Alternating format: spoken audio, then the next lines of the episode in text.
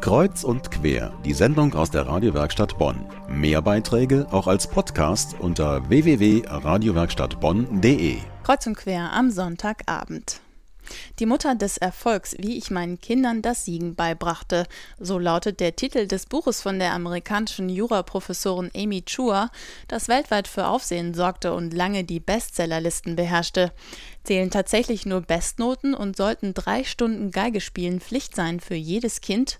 Nein, sagen der Benediktinerpater Anselm Grün und der Familienberater Jan-Uwe Rogge. Gemeinsam haben sie ein Buch darüber geschrieben, wie Erziehung mit Herz gelingen kann, nämlich durch eine neue Spiritualität in den Familien.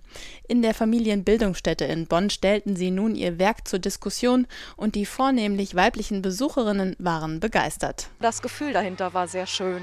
Also auch von den beiden in Kombination. Der Amsel Grün hat eine wahnsinnige Ausstrahlung und der Herr Rogge einfach einen wunderbaren Humor, der dazu kommt und eine Lebendigkeit, die das beides sehr gut zusammengebracht hat, fand ich. Was mir auch sehr nahe ging, ist wirklich die beiden miteinander zu erleben, wie beide miteinander harmonieren. Und gerade eben das Schönste oder das Bewegendste für mich war dann die Verabschiedung von beiden. Also nicht so nach dem Motto, so, puh, äh, Termin erledigt, jetzt wo ist mein Bus und so, sondern beide haben sich umarmt. Dieses in dieser Kombination, das war wirklich eine Bereicherung. Jeder hat seine Sichtweise nochmal eingebracht und da kann man sich mit sehr gut anfreunden und es hat ja in mir ein gutes Gefühl hinterlassen. Kinder fragen nach Gott, wie spirituelle Erziehung Familien stärkt, heißt das Buch Buch der beiden Bestsellerautoren. Ein Buch, das aufzeigt, dass es in der Spiritualität Kraftquellen und Chancen für die Erziehung gibt.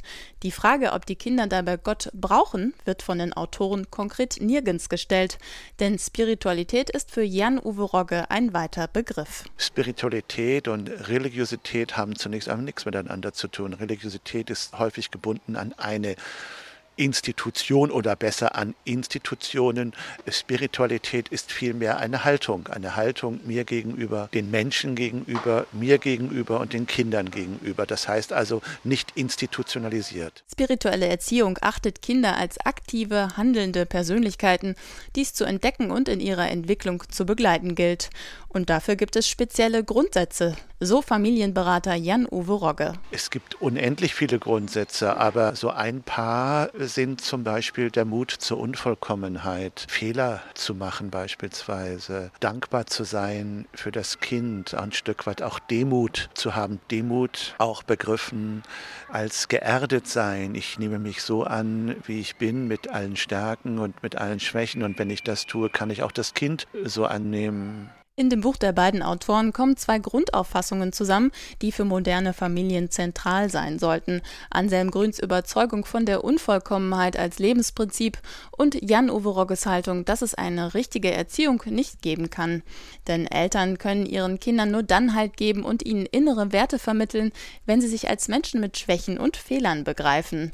Ein konkretes Erziehungsrezept hatten die beiden Autoren daher auch nicht in Bonn anzubieten.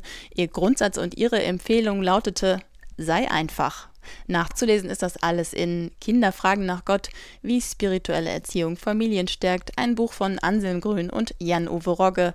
Das Buch ist erschienen im Rowold Verlag und kostet 16,95 Euro.